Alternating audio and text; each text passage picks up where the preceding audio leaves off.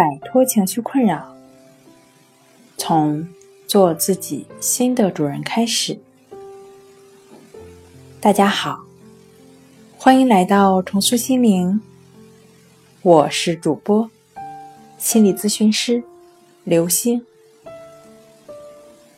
今天要分享的作品是：强迫症一定要治疗吗？想要了解我们更多、更丰富的作品，可以关注我们的微信公众账号“重塑心灵心理康复中心”。强迫症是否需要治疗，和其实际发生的社会功能损害，并有个人的主观痛苦感有关。患心理疾病的病友更关注疾病对自我生活的实际影响，所以，我们相信每个病友心中都有一把尺子，去判断自己是否需要通过治疗来解决痛苦。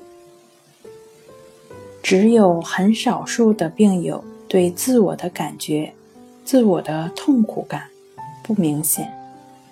这时候，病友需要就诊，求助于医生或者专门的心理咨询师，让医生或者心理咨询师结合病症对生活的损害来判定病友是否需要治疗。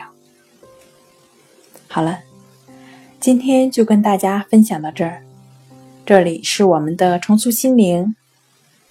如果你有什么情绪方面的困扰，都可以在微信平台添加幺三六九三零幺七七五零幺三六九三零幺七七五零，即可与专业的咨询师对话。你的情绪，我来解决。那我们下期节目再见。